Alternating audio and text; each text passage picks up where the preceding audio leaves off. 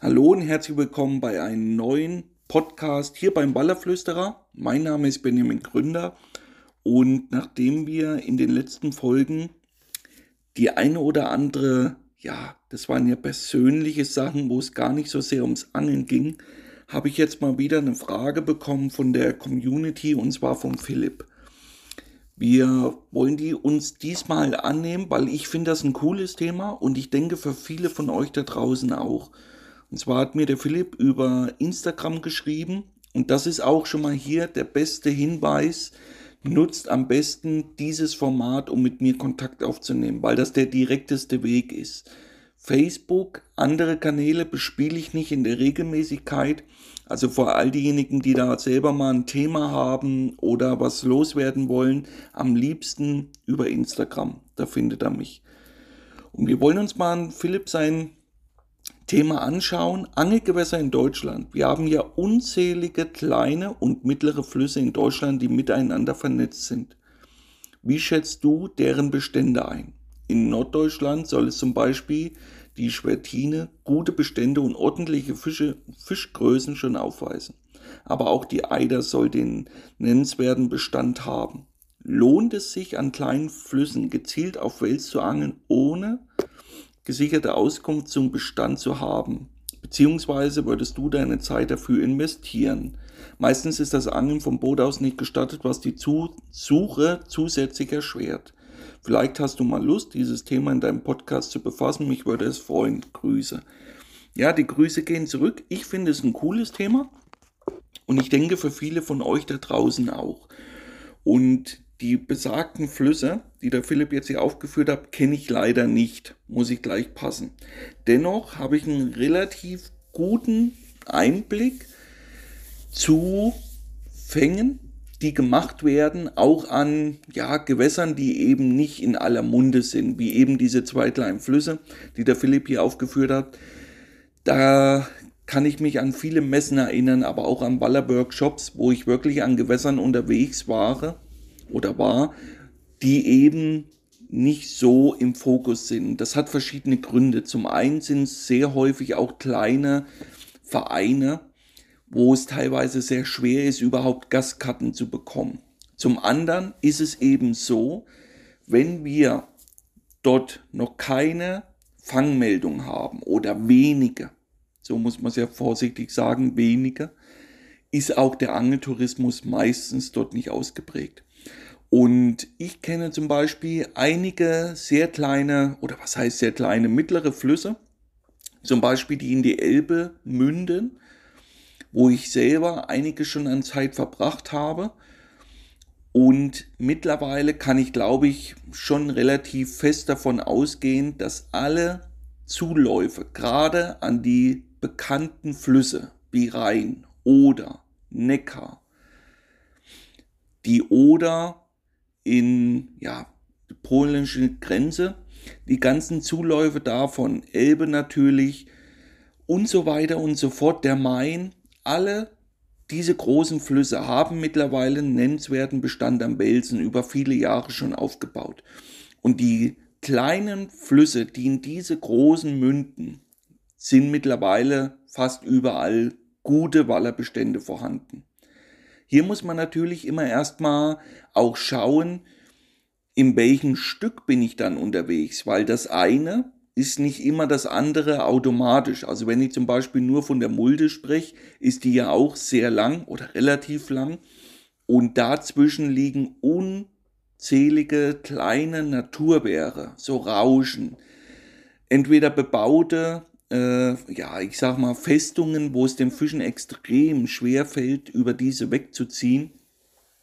Und deshalb ist es natürlich nicht jedes Gewässer gleich. Das sollte man immer im Hinterkopf behalten. Also nur weil es dann dieser Fluss XY ist und dass da schon ein großer Fisch gemeldet wird, heißt das noch lange nicht, dass auf dem Stück, wo ihr dann unterwegs seid, das genauso ist.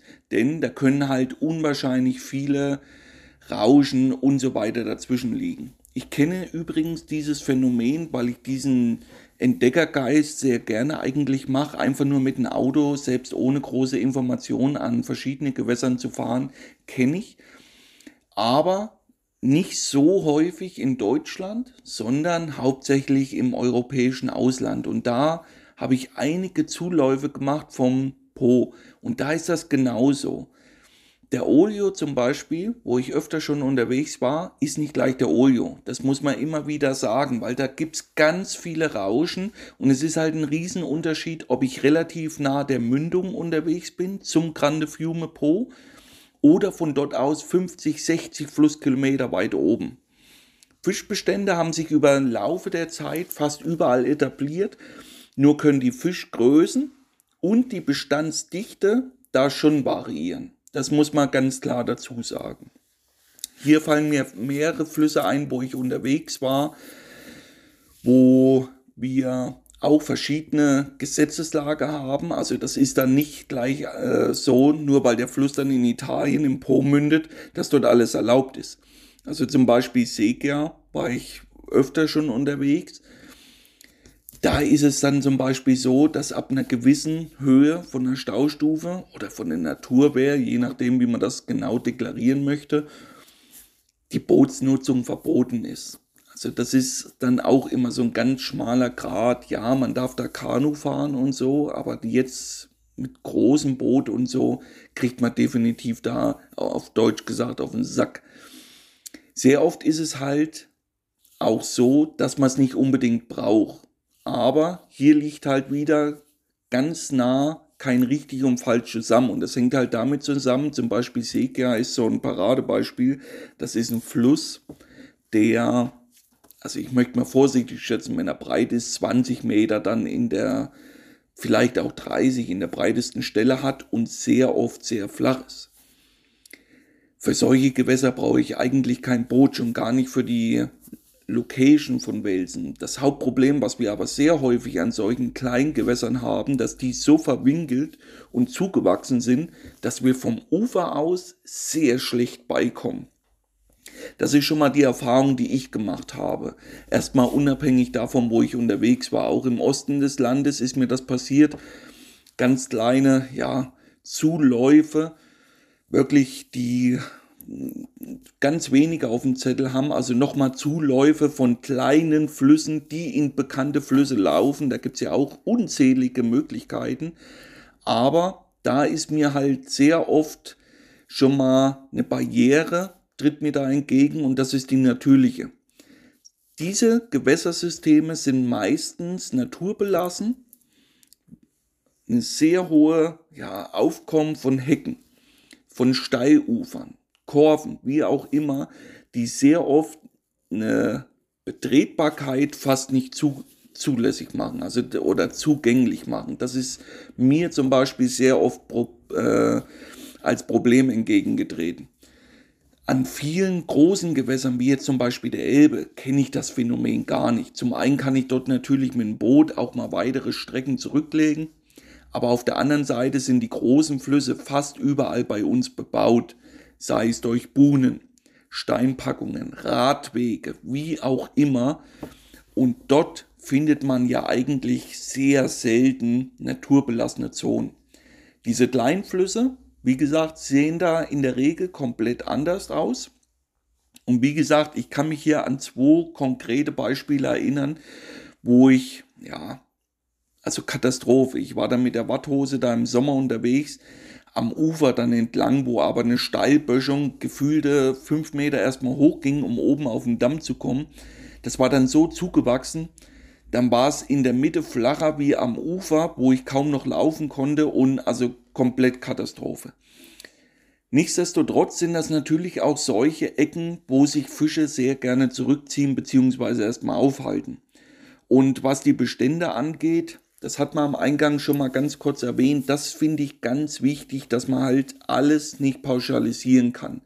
Nur weil man dann zum Beispiel von der Elbe, von den Zulauf sprechen, zum Beispiel die Mulde, heißt das noch lang nicht, dass die Mulde auf der kompletten Länge einen guten Welsbestand hat. Das ist wirklich wichtig, als allererstes so mal im Kopf zu verankern. Das nächste, was wir dann schon mal hatten, ist die Gesetzeslage, dass wir auf der einen Seite sehr schlecht meistens Karten bekommen. Zum Beispiel Elbe ist auch hier wieder mein favorisiertes Beispiel, weil ich dort halt am meisten unterwegs bin. Dort bekomme ich für viele Ecken oder für einige ganz leicht Angelkarten. Sei es online, sei es über Angelgeschäfte, wie auch immer. Sehr häufig sieht das bei diesen ganz kleinen Zuläufen meistens dann anders aus. Die werden dann nur vom Verein bewirtschaftet, wie auch immer.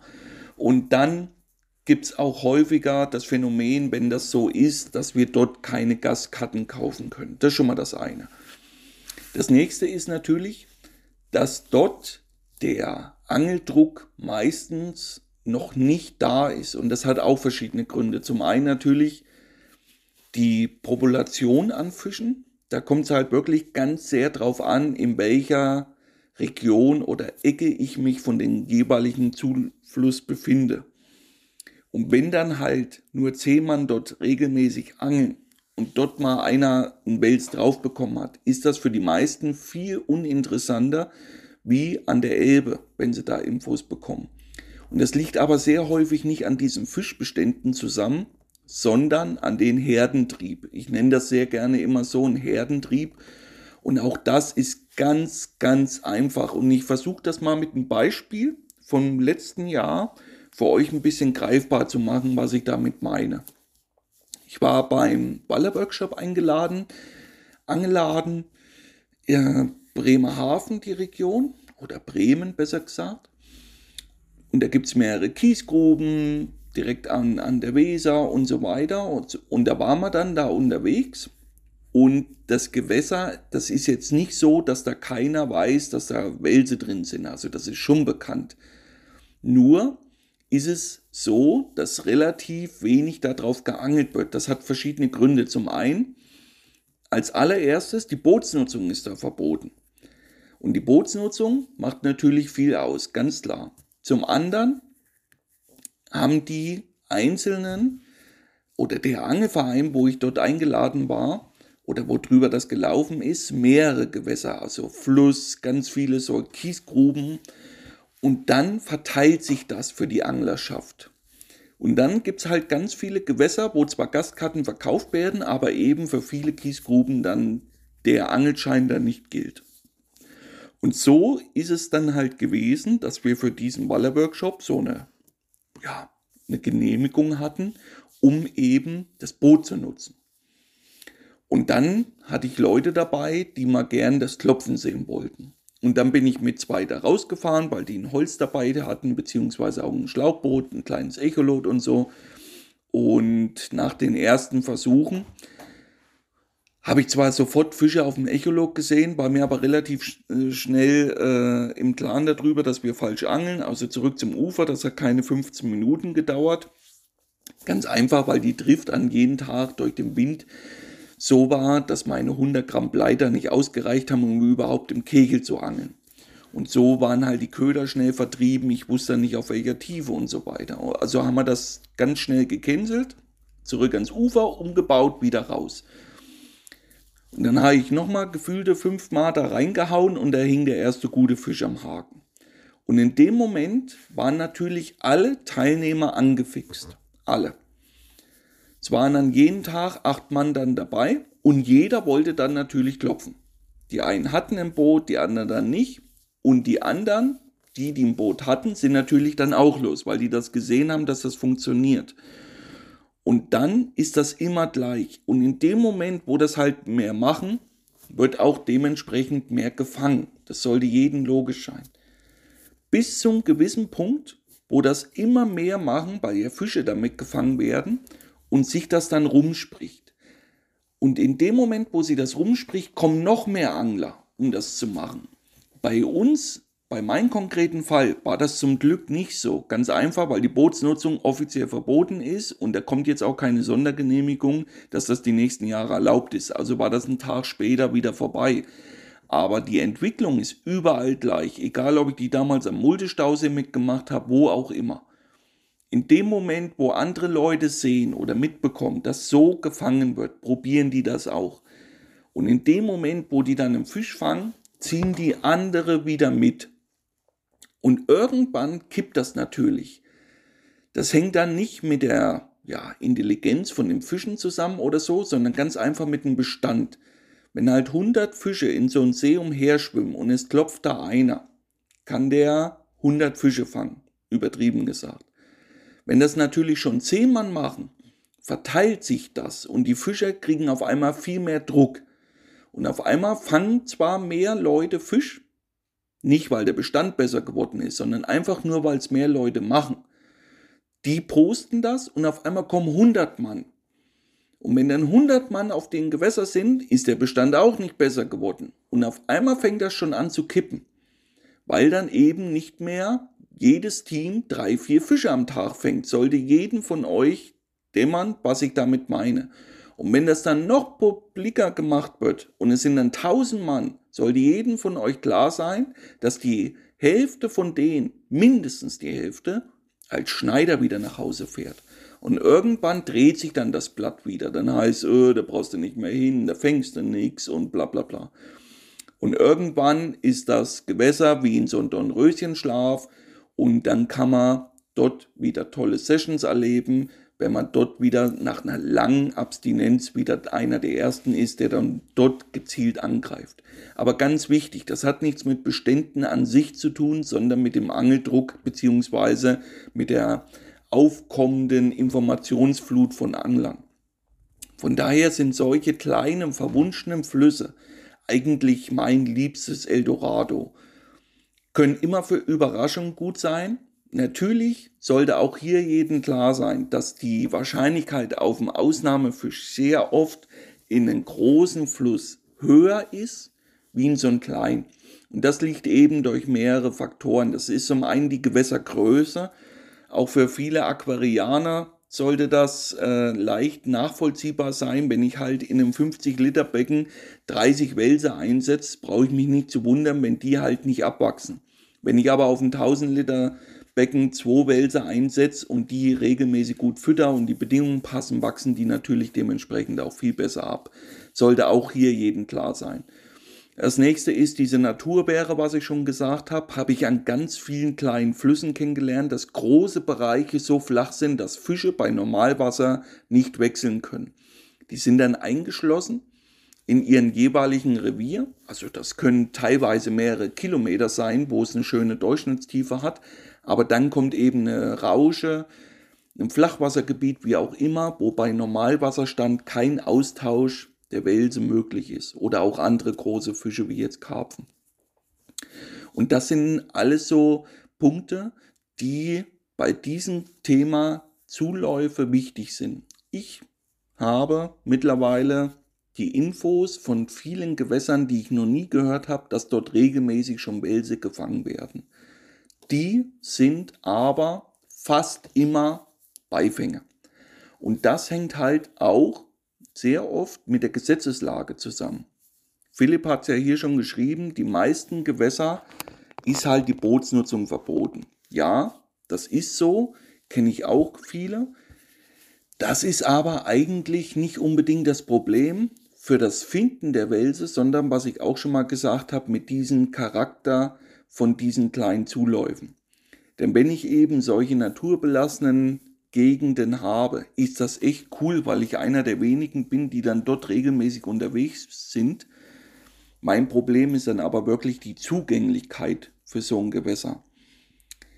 Ich bin mir hier sehr oft nicht sicher, wie dann wirklich diese grau, ja, diese graue Abstinenz ist. Und zwar hatte ich das schon mal am Eingang erwähnt mit dem Segia weil ich da jetzt schon öfter unterwegs war und wie gesagt, die Bootsnutzung ist da verboten. Also wer da mit einem Schlauchboot und einem Motor groß umherfährt, kann da schnell auf den Sack bekommen. Vor allen Dingen muss man hier dazu sagen, das sind alles Gewässer, wo links und rechts Dammstraßen laufen.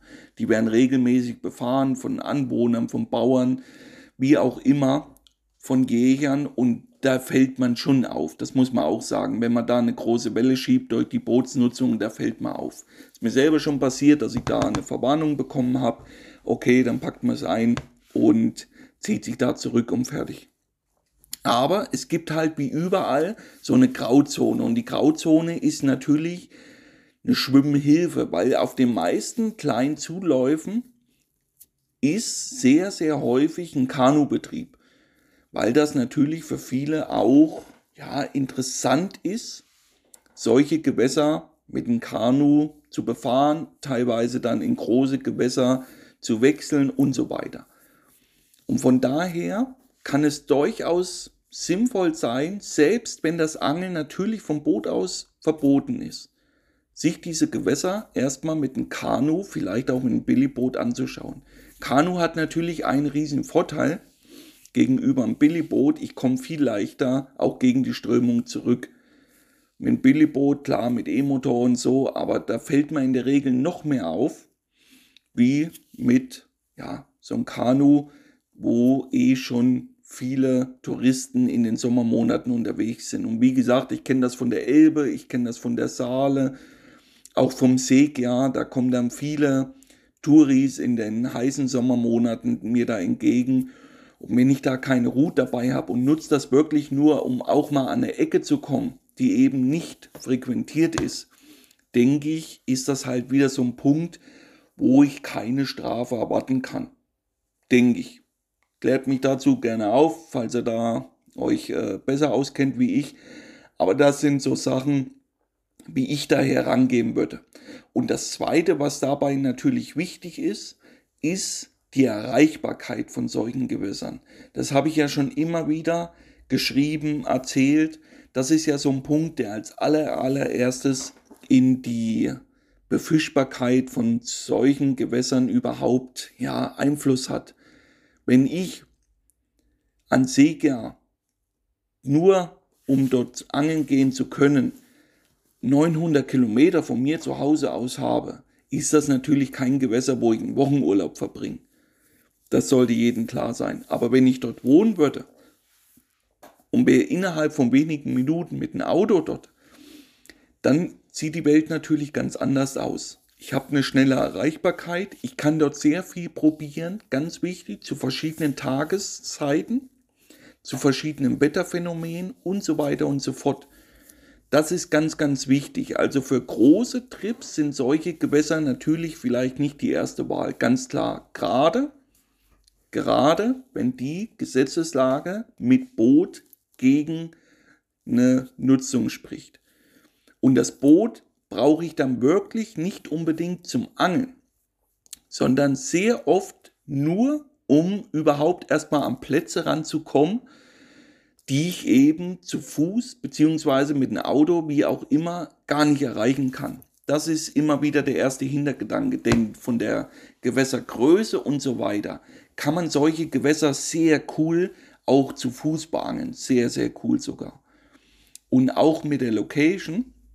Mit der Location ist es ja dann so, dass ich schon per Google Maps, also ohne dass ich einen Schritt dort an den Ufern entlang gemacht habe, schon mir eine grobe, ja, eine grobe Einschätzung mal erlauben kann, wo es potenzielle Standplätze gibt, wo es vermeintliche Fressplätze gibt und so weiter. Das kann ich schon alles machen, ohne Infos zu haben über den Bestand, wie auch immer. Das ist ja heute unser großer Vorteil. Und wenn ich dann eben diesen kurzen Anfahrtsweg habe und ich kann da wirklich mal mehrmals auch im Monat dahin fahren, auch wenn es nur zwei Stunden sind, dann würde ich solche Gewässer immer mit der Spinnrut beangeln. Immer. Nie Ansitzangeln. Und auch hierzu, das hatte ich schon, glaube ich, mal in anderen Podcasts erwähnt. Das, ja, ich glaube, das war mal beim toten Köderfisch. Hier haben wir halt sehr oft folgendes Problem, denn ich habe das ja auf Messen sehr häufig, dass Leute zu mir kommen, hier, wir haben das und das Gewässer, die und die Struktur. Und dann zeigen mir sehr oft auch Leute auf Google Maps dann ihre Plätze und wie soll man dann da richtig angeln. Wir haben dann die U-Pose probiert, wir haben das Abspannen probiert und so weiter. Und dann sage ich als allererstes, ich würde aktiv angeln. Und auch dazu, dazu ist ganz wichtig, immer dieses Verhältnis zu sehen, Zeit zur Möglichkeit. Und das ist immer wieder so ein Punkt, wo mir auffällt, wo die Leute immer so ein falsches Denken haben, in meinen Augen. Und das hängt halt damit zusammen. Dann sagen Leute, hier der Platz sieht cool aus, wir beangeln den. Je nachdem spannen wir eine Route ab. Wenn wir mit dem Boot drauf dürfen, spannen wir eine Route auf die andere Flussseite. Wenn ich mit einem Kumpel bin, eventuell sogar zwei und fischen zwei Routen an unseren eigenen Ufer mit U-Pose. So haben wir diesen Bereich gut zugemacht. Das ist alles richtig. Hier kommt aber ein Riesenproblem zum Tragen. Das allererste ist, wir fangen Fische, die aktiv in unseren Köder beißen müssen. Das ist schon mal das allererste. Der Fisch muss zu unseren Köder schwimmen und muss da reinbeißen. Mit allen Alternativködern, die ich nun mal in Deutschland einsetzen muss, beziehungsweise kann ich auch einen toten Köderfisch präsentieren, keine Frage, habe ich halt sehr oft das Problem, erstens mal mit der Lockwirkung mit einem toten Köderfisch. Das ist ein ganz anderer wie mit einem lebenden Köder. Allein schon die Präsentation vom Abspann her. Das ist ein ganz anderer Köder. Wenn ich äh, ein lebendes Rotauge da drüber auf die andere Flussseite hänge, wie ein totes. Das ist schon mal das allererste. Und das zweite ist, die Fische müssen aktiv in diesen Köder beißen. Und dann kommt folgendes. Ihr fahrt am Freitagabend da raus, setzt eure vier Montagen mit einem guten Freund. Das sind 48 Stunden, wo die Köder im Wasser sind. Vier Routen und da rechne ich immer nur von abends um 8 bis früh um 8. 12 Stunden mal vier. 48 Stunden reine Angelzeit. Wenn ihr das dann noch verlängert bis zum Sonntagmorgen, könnt ihr euch selber ausrechnen, wo er da hinkommt. Und jetzt macht ihr nichts anderes für euch, nur für euch, nicht für mich, für euch, um das Verhältnis mal anzunehmen, was ihr in dieser Zeit aktiv abgefischt hättet. Darum geht's. Was hätte ich in dieser Zeit an Gewässerstrecke gemacht? In wie vielen verschiedenen Phasen wäre ich da gewesen? Weil es läuft mir natürlich keiner 48 Stunden am Gewässer umher, sollte jeden logisch sein. Aber selbst wenn wir es dann aufteilen auf zwei Angler, sind das immer noch 24 Stunden. Und jetzt mache ich es ganz einfach und sage, okay, das ist ein Heimatfluss von mir, da gehe ich nach der Arbeit mal anderthalb, zwei Stunden hin. Nehmen wir zwei Stunden. Dann sind das zwölf Angelausflüge, um auf dieselbe Zeit zu kommen. Und bei diesen zwölf Angelausflügen ist die Bedingung anders, die Tageszeit ist anders. Und jetzt kommt der nächste ganz wichtige Punkt. Ich kann sowohl passive Fische zum Biss reizen, aber auch aktive Fische zum Biss verführen. Und das ist dieser riesen Unterschied zum Ansitzangler. Und deswegen mein Tipp, gerade an kleineren Flüssen, aktives Angeln. Ihr braucht kein Boot, ihr braucht einen Spinnrut, Ihr braucht eine Kiste mit verschiedenen Kunstködern, einen Rucksack, Watthose und los geht's. Mehr braucht ihr nicht. Und dann, wie gesagt, geht's nicht darum, fünf Tage am Stück da unterwegs zu sein, sich einen Arm blutig zu werfen, sondern erstmal die Zeit, wo ihr dort seid, nur zu lernen.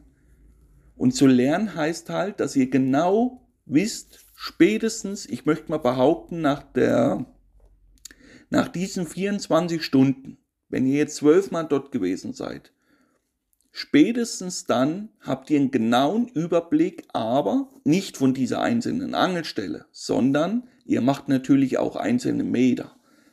Ganz wichtig. Und spätestens dann weiß ich ganz genau, dort ist eine Vertiefung, da ist ein Graben, dort liegt ein Baum, da habe ich jetzt schon mehr wie ein Köder abgerissen, dort ist eine Kiesbank, Dort ist die Strömung, dort ist viel Gras, dort habe ich sehr oft Futterfische gesehen, dort ist ein ganz kleiner Graben mit so einem Rohr, wo dreckiges Wasser kommt von den Feldwegen, die da reinkommen und so weiter und so fort. Und das sind alles so Punkte, die bei meiner Location extrem wichtig sind. Die Ruhezonen lassen sich relativ oft schnell finden. Entweder sind es Flusskurven, wo der Fluss tiefer ausgewaschen hat, gegraben hat, wenn dort noch Wurzelwerk ist, unterspülte Ufer, definitiv einer der Spots, wo sich Waller zurückziehen, um dort Ruhe zu haben. Aber auch Flachwasserpassagen mit Gras im Wasser, ganz wichtig. Es gibt viele Gewässer, gerade diese kleinen Zuläufer haben ja einen weiteren Vorteil. Erstens mal, dass sie sehr schmal sind. Also wir können ja mit den Kunstköder sowohl die eine Uferseite beangeln wie auch die andere. Und zum anderen sind sie sehr oft klar. Die sind sehr oft, wirklich kann ich überall auf den Grund gucken bei normalem Wasserstand. Und deshalb nutze ich hier auch sehr, sehr gerne gerade nachts eine starke Lampe und leuchte die Gewässer ab. Walleraugen reflektieren super wie eine Katze, die nachts in der Hecke sitzt.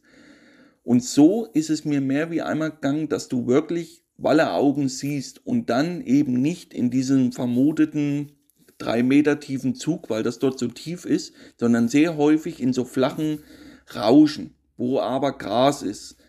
Ich habe das sehr häufig gefunden, auch in Spanien, in Zuläufen, aber auch in Italien, wie der Olio hat das auch. Dann sind dann so Kiesbänke, die selten tiefer wie Meter sind, aber dort wächst halt so Hornkraut und so. Und dann stellen sich Waller sehr oft, gerade in den Sommermonaten bei großer Hitze, in diese Passagen gerade nachts rein.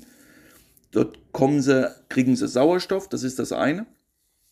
Und zum anderen ist da auch sehr häufig Nahrung in diesem Gras, was sie dort fressen können, sei es Krebse, Muscheln, denn die meisten kleinen Zuläufer haben ja ein Problem, die Nahrungsgrundlagen sind sehr überschaubar.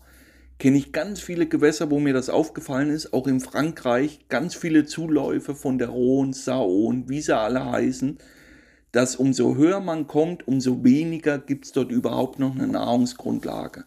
Und im selben Zusammenhang, umso einfacher sind Wälse natürlich fangbar, weil die ein Stück weit dann auch darauf angewiesen sind, den Köder vehement zu attackieren. Die wissen das dann ganz genau. Und von daher für all diejenigen, die das in Deutschland machen wollen, die auch keine Infos jetzt haben, was ist da überhaupt möglich, nutzt diese Zeit und geht aktiv angeln. Und jetzt auch wichtig, klein, wirklich klein. Es geht nicht darum, einen 25 cm Gummifisch da durchzuziehen, sondern mit zwei verschiedenen Möglichkeiten, entweder A, Wälse aus der Reserve zu lecken, zu locken, gerade wenn ich grundnah fisch, dazu mein favorisierter Kunstköder, weil ich das auch diesen Winter wieder mit Erfolg umsetzen konnte am Po, ist der Finch in 15 cm, gedeckte Farben, so Motoröl, Black Schraubköpfe je nach euren Gewässer angepasst, die Strömung immer so, dass ihr gerade so runterkommt. Also der kann ruhig ein bisschen flattern. 15 bis maximal so 30 Gramm, das reicht in der Regel vollkommen aus. Ein Drilling da drauf, Größe S, dann alles mit einem Silent Leader Vorfach verbunden, 0,7 mm Stärke, ein Knotenlosverbinder und dann ich fische einen Halklein in solchen Gewässern 0,33 reicht vollkommen. Und dann habe ich nämlich riesen Vorteile mit dieser Köderpräsentation. Und das erste, was ich habe, ich fange natürlich auch andere Fische. Ist mir letztes Jahr auch wieder an der Saale passiert, obwohl ich sie zweimal nicht rausgekriegt habe, aber einmal einen schönen Hecht und zum anderen ein großer Zander. Beide Fische habe ich gesehen und das ist das, was wichtig ist. Denn ein Ansitzangler, den sein Blenk fühlt sich ganz, ganz anders an wie ein Aktivangler. Das ist halt sehr häufig unsere Illusion, weil wir uns halt diese negativen Sachen besser merken können wie die positiven. Das brennt sich dann in unser Unterbewusstsein ein, ob wir es wollen oder nicht. Und beim Ansitzangler ist das halt so, wenn der abends dort sitzt und grillt da vielleicht noch und legt sich dann hin und steht frühs entspannt auf, trinkt seinen Kaffee und hat dann frühs, wenn er seine Routen reinholt, vielleicht kein Wurm mehr drauf, weil der schon längst abgefressen wurde, fühlt sich aber dieser Blenk ganz anders an, wie als wenn ich zehnmal für je zwei Stunden dahin gefahren bin und habe eben nichts gefangen. Und das ist auch wieder das, was ihr wissen müsst. Das ist ein ganz anderer Blenk, obwohl es von der Angelzeit her dasselbe ist. Und hier, wie gesagt, ist mir wichtig, dass immer irgendetwas passieren kann. Und das fängt halt damit an, dass ich einen Zander fangen kann, einen Rapfen, einen Hecht, wie auch immer. Und deswegen fische ich kleine Kunstköder. Maximal 15 cm reicht vollkommen aus. Und dann schicke ich eben ich werfe den Kunstköder meistens leicht gegen die Strömung, damit dieser durchsackt und dann schicke ich diesen Gewässergrund ab. Und hier habe ich diesen Vorteil, was wir schon mal kurz angeschnitten hatten. Ich überwerfe sehr häufig die Fische, also auch mit der Schnur, ist mir schon mehr wie einmal passiert. Und dann mache ich nichts anderes wie Faulenzen durch die Rolle.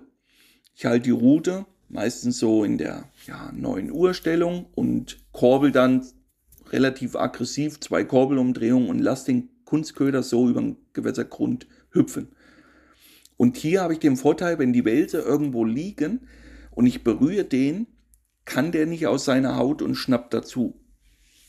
Und zum anderen kriege ich sehr schnell ein ganz tolles Gefühl, wo was ist. Ist es schlammiger Untergrund, liegt da Holz, ist da Gras, ist da Laub, ist da Kies, wie auch immer. Ich fühle das bei jedem Wurf. Und so ist zwar der Blenk mit einer Spinnroute mit 24 Stunden, wo ich zehnmal oder zwölfmal je zwei Stunden dahin gefahren bin, intensiver wie ein Ansitzangler, der früh seine zwei Montagen wieder einholt, aber euer Wissensvorsprung ist viel höher. Denn spätestens nach diesen zwölf Ausflügen wisst ihr eben, wo was ist. Beim Ansitzangler ist das sehr häufig nicht der Fall. Auch das fällt mir immer wieder auf, wenn ich auf irgendwelchen Workshops bin, wo mir dann diese Lokalmatadore sagen, dort haben wir schon einen 220 gefangen, wie auch immer, und dann sage ich, was ist da drüben? Ah, das wissen wir nicht, da waren wir noch nie. Ganz wichtig, ihr müsst euer Gewässer, wo ihr regelmäßig unterwegs seid, alles wissen. Und alles heißt natürlich auch im Frühjahr, wo leichen die Brassen, wo kommen Frische ins Gewässer. Eine riesen tolle Phase jetzt für unsere meisten Flüsse ist natürlich April, Mai. Die Weißfische leichen als allererstes kommen die Frösche, das Flachwasser wärmt sich auf und so weiter und so fort. Und die Wälse nutzen dieses. Gerade Froschleich ist voll Proteine, Fischleich, ganz leichte Nahrungsquelle, wo sie nicht rauben müssen, schieben ganz leicht da unauffällig rein nachts und sammeln das ein. Und dann kommt hier die zweite Taktik. Ich mache dieses Faulenzen sehr gerne tagsüber an den vermuteten Standplätzen, mache da auch Strecke dabei und wenn ich dann zurückkomme, meistens in der sogenannten blaue Stunde, egal ob es jetzt abends dämmert oder frühs dämmert, um wieder hell zu werden, und dann fische ich solche flachen Graskanten sehr, sehr gerne mit flachlaufenden Wobblern ab, direkt an der Oberfläche, also maximal so einen halben Meter unter der Wasseroberfläche. Auch hier kleine Köder, wirklich klein. Einer der besten Wobbler nach wie vor am Po, nach wie vor für viele, die das regelmäßig machen, das Spinnfischen ist nach wie vor der Jointed. Woran das genau liegt, weiß keiner, aber das ist ein Köder, der 13 cm lang ist, zweigeteilt und geht maximal, ich glaube, auf 60, 70 cm Wassertiefe. Ist immer wieder, wenn die Fische aktiv jagen, einer der besten Köder.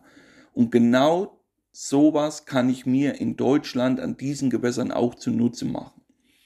A, kann ich mit einem Kajak irgendwo hinfahren, stell das hin und kann dann zum Beispiel auch vom Ufer aus Gewässer mir erkunden, selbst wenn das Boot verboten ist. Es geht mir dabei wirklich nur um in Ecken erstmal ranzukommen, die eben zu Fuß so gut wie nicht erreichbar sind.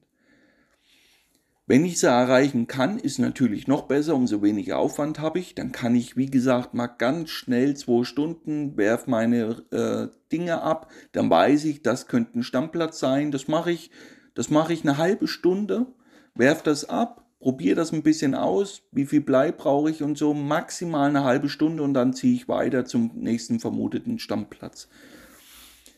Der Nächster große Punkt, der dabei auch wichtig ist, ist halt der Verlauf der Jahreszeiten. Und einer, wie gesagt, der besten Phasen, die kommt ja jetzt. Bei uns ist das meistens alles ein bisschen später. Bei uns fängt das meistens erst im Mai an, interessant zu werden. Selten, dass das schon früher ist. Also von daher lieber jetzt nochmal die Zeit nutzen, sich vorbereiten, eventuell einen Auslandstrip, das ist alles cool. Aber bei uns eine wirklich gute Phase fängt bei, ja, so Ende April, erst an. Ich kenne das von der Mulde, ich kenne das von der Saale, da war ich schon mehr wie einmal auch im Zeitigen früher unterwegs und die Phasen waren meistens nicht so der Brüller.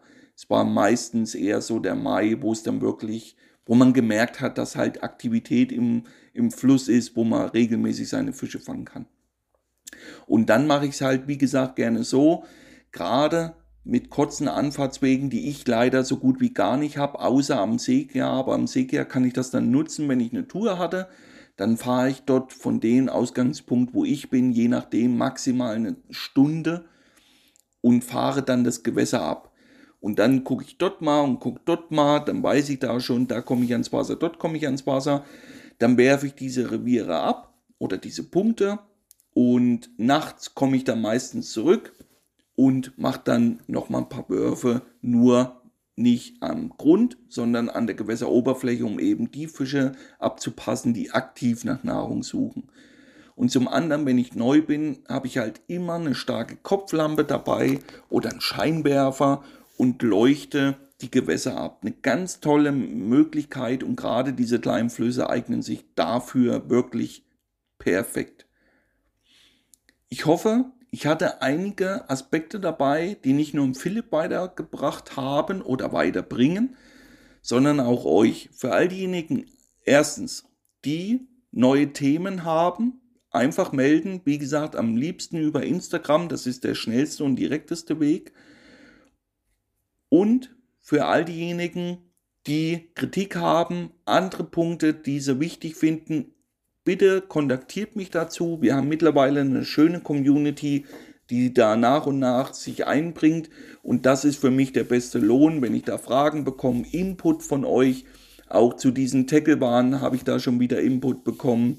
Aber auch zu Team- und Testangler, dass das viele Leute äh, ja ähnlich sehen. Darum geht es mir ein Stück weit dann auch. Wie seht ihr das und so? Und das, wie gesagt, ist dann immer mein höchster Lohn. In der Folge, wie gesagt, ein spannendes Thema, wie ich finde, diese kleinen Zuläufe, weil da ist auch Deutschland mittlerweile ja an den meisten Revieren gut aufgestellt, wo man wirklich gute Fischgrößen mittlerweile schon erwarten kann, auch wenn das vielleicht nicht der 2 Plus ist. Aber selbst 1,50 Meter Fisch auf die Spinnrut ist immer wieder für mich ein absolutes Highlight, egal wo ich den fange. Von daher wünsche ich mir für euch, dass ihr das auch erlebt. Von daher alles Gute und viel Petrial am Wasser, euer Benny. Ciao.